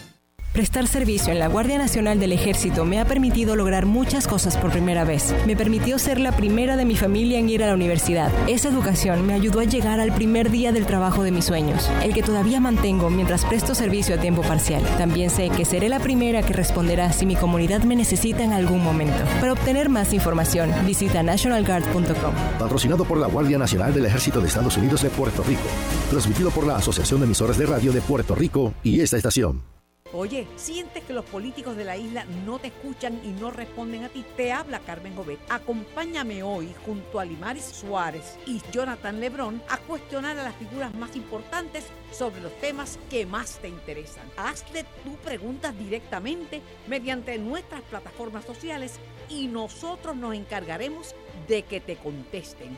Directo y sin filtro. No te lo pierdas. Hoy a las 6 de la tarde en vivo por ABC Puerto Rico. Voz Alternativa. Escucha en la versión podcast en radioisla.tv, Spotify y todas las plataformas digitales. Dale play y conéctate con el sentir de Puerto Rico. primicias, análisis y entrevistas todo el año. Radio Isla 1320, el sentir de la Navidad en Puerto Rico.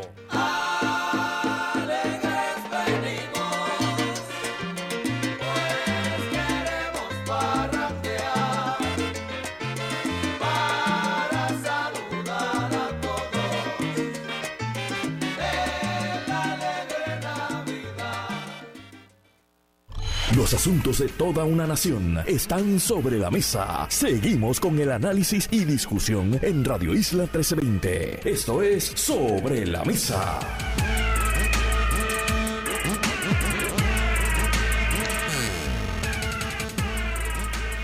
Regresamos, soy Armando Valdés, usted escucha sobre la mesa por Radio Isla 1320 y a esta hora se sienta a la mesa Roberto Pando, presidente de la Asociación de Productos Medicaid y Medicare Advantage. Roberto, buenos días, ¿cómo estás? Muy buenos días, Armando, y buenos días a tu público de Radio Escucha. Gracias por estar aquí disponible para Sobre la Mesa. Roberto, ustedes. han eh, publicado una carta que le han enviado al secretario de Recursos Humanos y Salud de Estados Unidos, Javier Becerra, una carta en la que ustedes son de los que organizan eh, y redactan la misiva, pero donde hay también una serie de otros grupos que se han unido para reclamar paridad en cuanto a fondos de Medicaid y Medicare Advantage en Puerto Rico.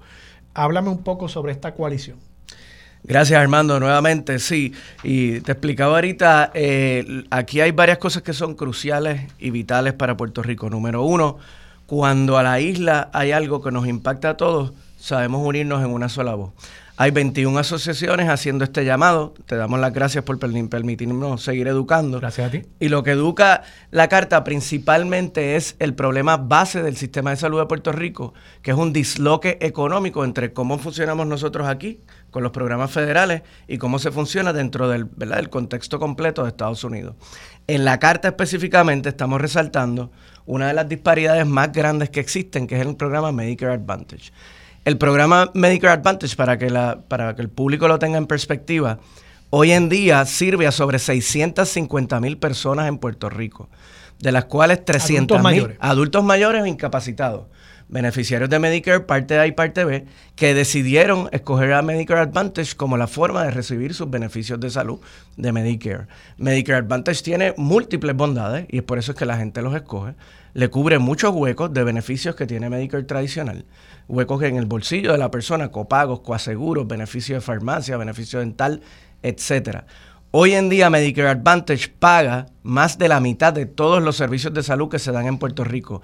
Es quien cuida a nuestros adultos mayores. ahí por un momento. Lo que tú estás planteando es que aunque cubre 600 mil personas, que sería una quinta parte de la población, obviamente es la población que usa más servicios médicos, los adultos mayores. Principalmente por su edad. Y que por consiguiente, el gasto de Medicare Advantage en Puerto Rico representa un poco más del 50% del gasto total, del ingreso total, podríamos decir, de todos los proveedores de servicios médicos, farmacias, laboratorios, doctores, hospitales en Puerto Rico.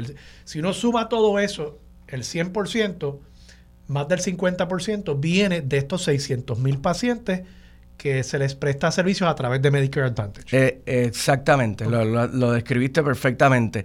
Y Medicare Advantage, ¿verdad? Es, es foco o es, uno de los eh, factores principales de la, de la eh, inequidad en los fondos de salud, la disparidad que persiste en Puerto Rico. Para darte nuevamente un contexto y ver por qué estamos enfatizando en este momento y en, y en Medicare Advantage, Puerto Rico hoy en día todavía con los fondos de Medicaid aprobados el año pasado, que, han aumentado, Puerto Rico tiene recursos per cápita de alrededor de 5.200 dólares al año por persona. Eso sumando todos los recursos, Medicare Advantage, parte D, Medicaid y comercial.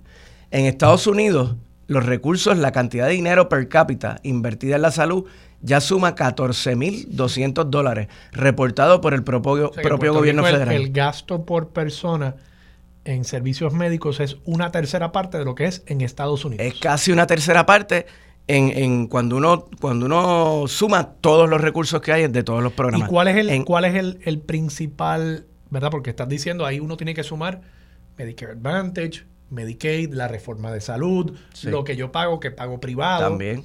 eh, ¿cuál es el elemento que más impacta el que estemos una tercera parte?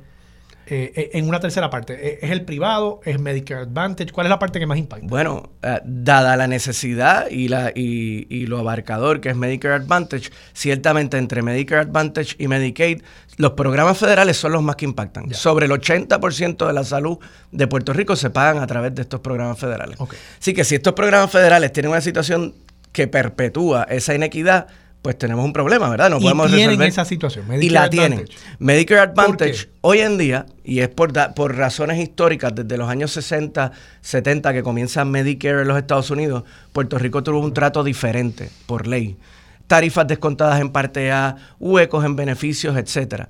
Y eso hoy repercute en que las tarifas de Medicare Advantage están 21% por debajo de lo que se paga en las Islas Vírgenes y 39% por debajo del promedio nacional.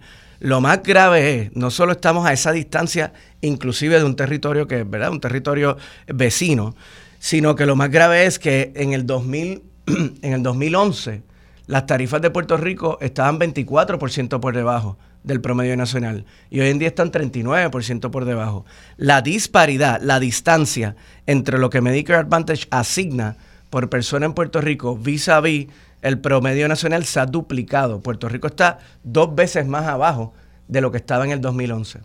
Esa fórmula nosotros entendemos que está básicamente no funciona en Puerto Rico por el trato desigual que hubo por, a nivel de ley por muchos años, menos beneficios, tarifas descontadas y por la falta de datos que ha habido en la isla. Aquí hubo una provisión pública por muchos años que no permitió básicamente registrar los costos y los precios de Medicare. Así que entendemos que eso le da la potestad, porque lo, ha, lo hemos hecho ya por 15, casi 15 años, llevamos eh, trabajando con el gobierno federal y poniendo en cierto modo arreglos pequeñitos, en cierto modo algunos parchos a Puerto Rico y se han dado pasos positivos. Pues este paso es crucial y entendemos que Xavier Becerra eh, puede tomar una decisión. Ahora sale una regla en enero, finales de enero, sale lo que son las políticas de pago de Medicare Advantage del año 2025. Y dada la situación particular de Puerto Rico, entendemos que ellos tienen la autoridad a nivel administrativo, a nivel ejecutivo, de hacer arreglos en esa fórmula, porque es una fórmula que obviamente está generando un resultado desigual, un resultado que perpetúa la inequidad, que entendemos, y si uno busca, ¿verdad? Y uno sigue las noticias de salud federal, la administración de Biden tiene como su bandera principal la equidad en la salud. Y eso quiere decir atender las minorías a través de los Estados Unidos, atender las poblaciones pobres, atender a la gente que nadie está atendiendo. Y entendemos que la situación de Puerto Rico es obvia y es obvia dentro de ese principio de la equidad en salud y esperamos que puedan tomar acción. Hay, hay tres puntos en particular en la carta. Explícanos un poco el sí. detalle de estos okay. puntos. Pues el primer punto es la prima, básicamente el pago base de Medicare Advantage, que como estaba explicando es el que entendemos que la administración y el secretario Becerra, ¿verdad? Esto Salud no Federal puede un actuar. cambio en legislación, por tanto tiene la bondad de que la administración Biden, el secretario, podría decretarlo con estas reglas en enero. Exactamente. Okay. Y ese eh, para ¿Cuál sería el impacto en, exacto, de, en, de, ese cambio? En arroz y habichuelas, el promedio de pago base de Medicare Advantage en Puerto Rico hoy en día es 672 dólares para el 2024. El promedio de pago base en las Islas Vírgenes es 847 dólares. Wow. 175 dólares más. Por eso estamos 21% por debajo. El promedio nacional es 1100. Okay. Así que, o sea que si se equipara, que es la propuesta de ustedes con Islas Vírgenes, de inmediato son 175 dólares adicionales por beneficiario por, de Medicare Advantage. Por beneficiario por mes. Por mes. Y un dron de dinero. Eso es más de, más de mil millones de dólares al año. Okay. Y eso repercutiría en verdad los problemas que vemos todos los días de acceso a beneficios y, y compensación a proveedores, a médicos, hospitales, etcétera. Tienen dos propuestas más. La segunda propuesta es un programa. Esta sí requiere legislación. Las próximas dos nosotros entendemos que requieren legislación. Eh, esta segunda se llama el Medicare Savings Program. Ese programa se diseña a través del programa de Medicaid, ¿verdad? el programa hermano de Medicaid, para las poblaciones indigentes de bajos recursos, donde Medicaid le paga, por ejemplo, la prima de la parte B a los beneficiarios de Medicare que tienen bajos recursos. En Puerto Rico, para que quizás el, el público pueda identificar, hay 300 mil personas con un programa que se llama Medicare Platino eh, esas personas son elegibles porque tienen Medicare y también son elegibles por su, por su bajo nivel de ingreso. Todas esas personas tendrían derecho a que se le pagara la prima de la parte B completa en su cheque de seguro social.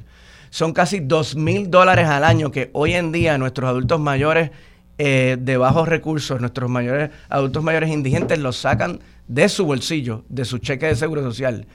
En Puerto Rico. esta propuesta impactaría de inmediato a esos beneficiarios de Medicare Advantage si se aprobara en el Congreso. No quiero causar unas expectativas. Si se aprobara en el Congreso, esa persona vería esencialmente un aumento en su cheque de seguro social porque lo que se le está restando hoy para cubrir ese pago ya no lo tendría que pagar. si es una persona que está por debajo del nivel de pobreza. Sí, eh, por debajo por lo menos del 100% nivel de pobreza federal, que es lo que aplica ahora para Medicaid en, en Puerto Rico. Y, para mí esa, esa, esa propuesta sería transformadora para la salud de nuestra población que más lo necesita y transformadora para la economía de la isla. Estas personas necesitan pagar comida, pagar la luz, pagar el agua y ese dinero se le está quitando para unos servicios de salud que el resto de la población indigente no paga. Eh, ¿Verdad? Aquí el acceso a vital y acceso eh, básicamente se da sin costo adicional a las personas. Armando, pues la tercera, la tercera propuesta es lo que se llama el, el, beneficio del Low Income Subsidy o subsidio para las personas de bajos ingresos de la parte D de dedo de Medicare.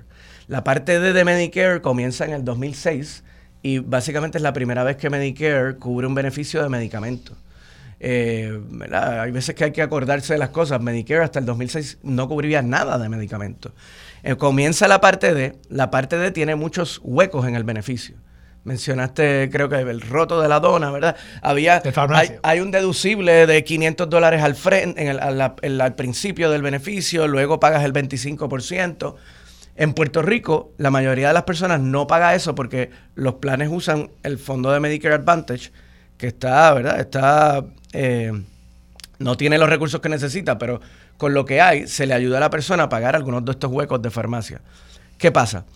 El Low Income Subsidy de parte de, o el subsidio para personas de bajos ingresos, lo que hace es cubrir alrededor de 200 dólares mensuales adicionales en beneficios para las personas que están por debajo del 150% del nivel de pobreza federal.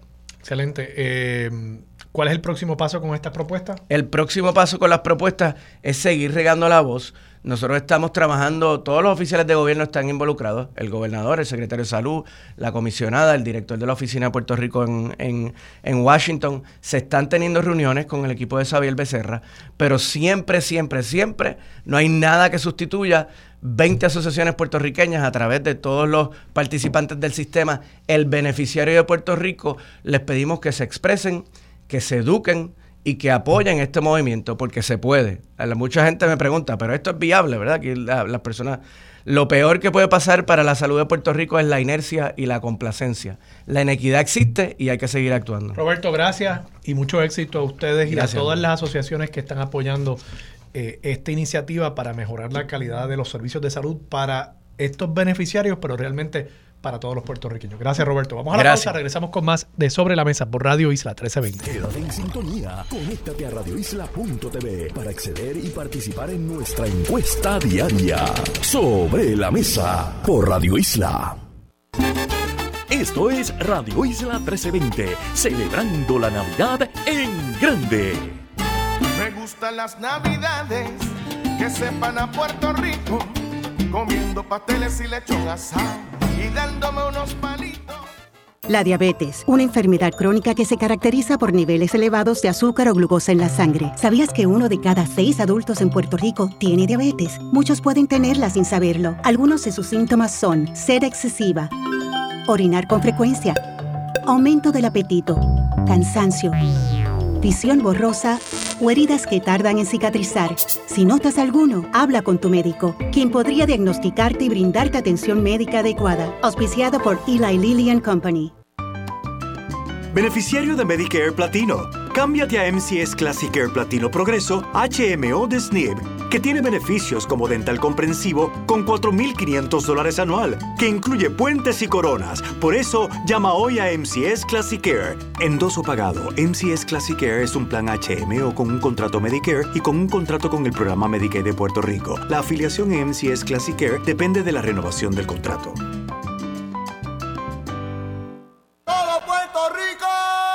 No rompas la cadena. Somos Radio Isla 1320, el sentir de Puerto Rico.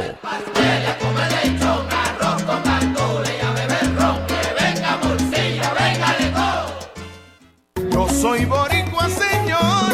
Soberanistas, independentistas y líderes asociacionistas, trabajando juntos por la reunificación de la gran familia puertorriqueña. No importa dónde nazca, no importa dónde viva, no importa el idioma que hable. Yo soy boricua, pa' que tú lo sepas. Señores, Puerto Rico. Conéctate este y todos los sábados a Diálogo Soberanista. Todos los sábados a la 1 y 30 de la tarde. Solo en Radio Isla 1320. Radio Ley 1080M en Calle, la emisora líder de la montaña. Sintoniza el 1080 para enterarte de las últimas noticias. Llueva, truene o relampaguee. El, el 1080M está contigo. Por eso somos el sentir de Puerto Rico.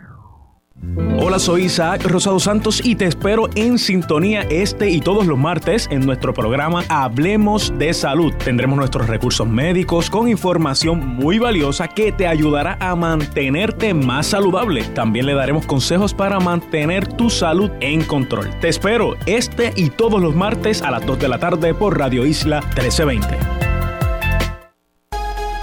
Estamos en temporada de huracanes y en Radio Isla estamos contigo para mantenerte informados siempre. Les saluda la meteoróloga Sugeli López Pelén con una cápsula educativa del tiempo. El terremoto más significativo que ha sufrido Puerto Rico es el de San Fermín, ocurrido en octubre de 1918, generado en el cañón de la Mona, justo al noroeste de Aguadilla. Tuvo magnitud 7.3 y generó un tsunami que afectó el noroeste y oeste de Puerto Rico. El cañón de la Mona es una de las múltiples fallas geológicas que expone nuestra isla. Somos una isla sísmica. Los terremotos del 2020 forman parte de una secuencia sísmica donde distintas fallas geológicas interactúan entre sí. El 6.4 del 7 de enero es el sismo principal, pero esta secuencia ha generado miles de movimientos telúricos. La probabilidad de un sismo al menos de magnitud 5 en esa zona sísmica del suroeste es 20% para el periodo de un año. Estos fenómenos, que no se pueden predecir, se generan por la acumulación de energía debido a la interacción de placas tectónicas. El archipiélago de Puerto Rico se encuentra en medio de una interacción compleja entre la placa del Caribe y la placa de Norteamérica la mejor recomendación es generar una conciencia sísmica.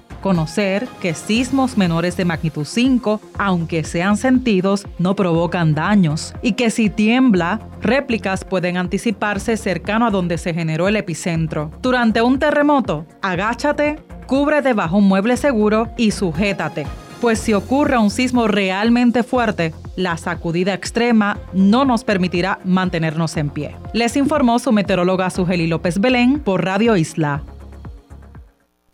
Radio Isla 1320, donde nace la noticia y la fiscalización. Estas son las historias que la redacción de Radio Isla 1320 trabaja en estos momentos. Continúa la investigación del doble asesinato de pareja de envejecientes en el municipio de Enaguabo. Las autoridades aún no pueden confirmar sospechoso. Asociación de Comercios al Letal espera un aumento en ventas de hasta un 10%, menos de lo reportado por el empresario Helios Pacheco. DACO cuenta con 150 inspectores en la calle para hoy viernes negro. La agencia ya reporta una irregularidad en tienda de mascotas del municipio de Mayagüez la Comisión para la Seguridad en el Tránsito reportó en Radio Isla 254 muertes ocasionadas por accidentes de tránsito en el 2023, 10 más que el año pasado. Según Luis Rodríguez, director ejecutivo de la comisión, una gran cantidad de estos accidentes son provocados por el uso problemático del alcohol, tanto de los conductores como los peatones. La, que la mayoría de las fatalities que se han reportado este año, básicamente más del 90% están relacionadas con el tema de la velocidad. Dentro de ese 90%, cuando se hace la investigación por parte de la policía, se, se, llega a la conclusión de que en ese mismo 90%, alrededor del 62%, eran conductores ebrios, o sea, conductores que estaban conduciendo bajo efecto de bebidas embriagantes y que entonces no estaban respetando los límites de velocidad pues, por la euforia que, que produce que las personas estén bajo los efectos de, de estas bebidas. O sea, el aumento está directamente relacionado con la velocidad y esta está relacionado con eh, la embriaguez. Correcto, hay una correlación entre lo que son los choques por velocidad y alcohol también. ¿La mayoría de las víctimas son jóvenes o son personas mayores?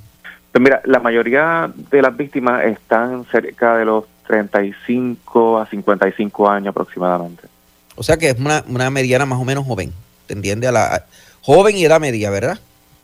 Joven y edad media. En el caso de los de los eh, conductores ebrios que son casos de reincidencia, ya ahí son personas eh, que rondan cerca de los 65 años de edad, cuando es una reincidencia de conductor ebrio. Soy José Luis Renta. Usted escucha Radio Isla 1320 y Radio Isla.tv. La hora 943.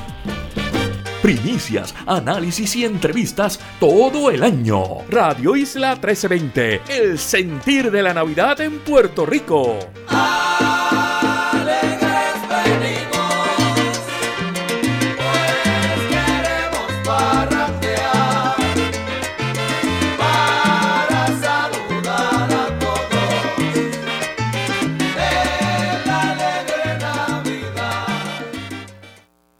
Los asuntos de toda una nación están sobre la mesa. Seguimos con el análisis y discusión en Radio Isla 1320. Esto es Sobre la Mesa.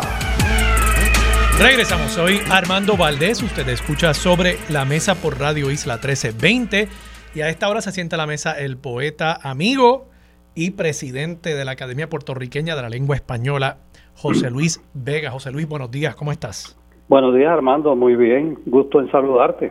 José Luis, nos encontramos hace poco en dos actividades. Estaba por Puerto Rico el director de la Real Academia Española y esta misma semana ustedes publican información acerca de varios términos, varios vocablos que están buscando incluir en el diccionario de la Real Academia Española o que están buscando que se les marque como de Puerto Rico, que se incluya una acepción también que sea distintiva ¿no? de Puerto Rico, idiosincrática de Puerto Rico. Háblame un poco sobre algunas de esas palabras. Sí, cómo no. Antes que nada, unas, unas precisiones. Por ejemplo, el diccionario de la Real Academia Española, que antes se conocía como el RAE, realmente hoy es el diccionario de todas las academias y se llama el Diccionario de la Lengua Española, hmm. porque se hace en un trabajo colaborativo con las 23 academias de la lengua, esa incluye a España, por supuesto. Y cada academia nacional, en este caso la Academia Puertorriqueña, tiene entre sus muchas funciones, pues tomarle el pulso al español de Puerto Rico y asegurarnos de que esté adecuadamente representado pues en ese diccionario eh, común de la lengua española. Y efectivamente, en nuestra academia se está llevando a cabo un trabajo, yo diría que, que modélico, lo coordina nuestra secretaria académica la doctora Marinés Castro, y es que estamos, como decimos, peinando el, diccionario letra a letra y palabra a palabra para ir identificando ausencias o eh, incorrecciones eh, respecto al español de Puerto Rico. Y entonces se, se, trata básicamente de, tres, de tres categorías. O procuramos añadir la marca Puerto Rico cuando la palabra existe y se usa en Puerto Rico, pero no lleva la marca de Puerto Rico, o eliminar la marca de Puerto Rico cuando es una palabra que aquí no se usa. También tratamos de incluir acepciones nuevas, eso es, que la palabra existe, pero en Puerto Rico se usa de otra manera, eso es una acepción.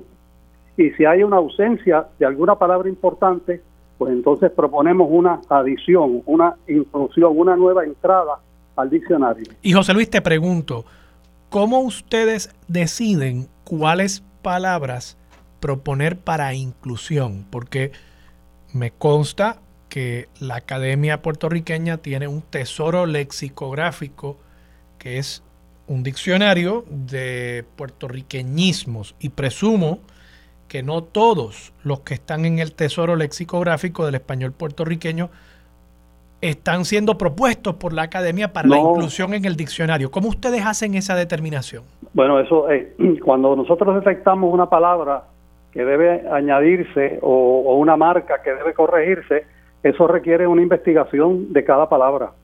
Y hay que demostrar con evidencia que la palabra se usa de manera extendida en diversos sectores de la sociedad puertorriqueña y que se usa en la lengua escrita.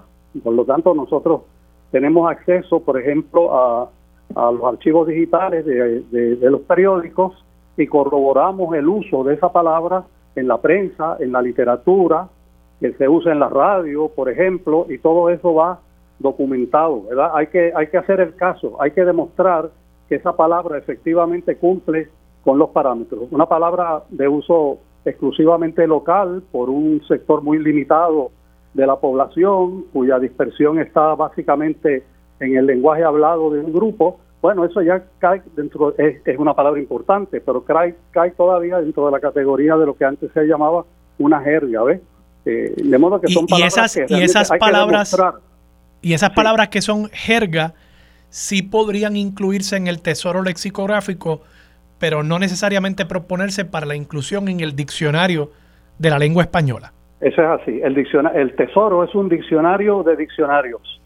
Tampoco se, tampoco se incluyen las palabras ahí por libre voluntad de nadie, ni al wipipío, como decimos en, en Puerto Rico, sino que son palabras que han estado recogidas en, en, diccionarios, en, en catálogos, en glosarios, y que y entonces además son palabras que van hacia los orígenes del español en Puerto Rico y también se incluyen, por ejemplo, las palabras del léxico más reciente. Por ejemplo, si en el Tesoro se, este, este, el Tesoro lo coordina otra académica, hay que darle crédito a todo el mundo, la doctora Maya Sherwood es la coordinadora del Tesoro. Y si en el Tesoro, por ejemplo, se vacía una tesis eh, universitaria dedicada al tema de la juventud, del habla de la juventud, pues entrarán al Tesoro muchas palabras, ¿verdad? Que esa tesis constata que son de uso vivo actual en la juventud.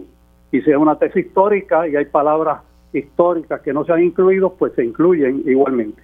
José Luis, tengo ya muy poco tiempo, pero quiero detenerme por un momento en algunas de las palabras que están proponiendo para inclusión, palabras que hoy no están en el diccionario de la lengua española. Hay algunas que, que quizás sorprendan a algunas personas, incluso tuvimos una amiga que te debatía la inclusión de la palabra perreo, perreo, que están proponiendo para inclusión en el diccionario. Hay otra como jampearse, que también quizás haya personas que, que, se ofendan de que esa palabra va a incluirse. Hay algunas que sorprenden que no estén incluidas ya. Por ejemplo, mofongo. ¿Cómo es posible que mofongo no esté ya en el diccionario de la lengua española? Quenepa. Quenepa, eso, eso, Quenepa, eso parece un absurdo que no esté ahí. La, la acepción pan de agua, pan sobao, moriviví, aparece con marca de Cuba y República Dominicana, pero no tiene marca puertorriqueña. No están nuestros guanimes, no está cuando nos da hervedera en el estómago, no está cuando, cuando cogemos la juyilanga, no está el lambeojo, no están las octavitas navideñas, ¿te das cuenta? No está el plenero, que es el que canta la plena, ni la plenera que es el tambor, la puya para eh, eh, la, ¿Y, qué ha sido eso? ¿Por qué esas palabras no están ya en el diccionario? Bueno, es que vamos a decir que eh, hoy día las comunicaciones digitales facilitan enormemente lo que decía ahorita, el trabajo de colaboración de las 23 academias.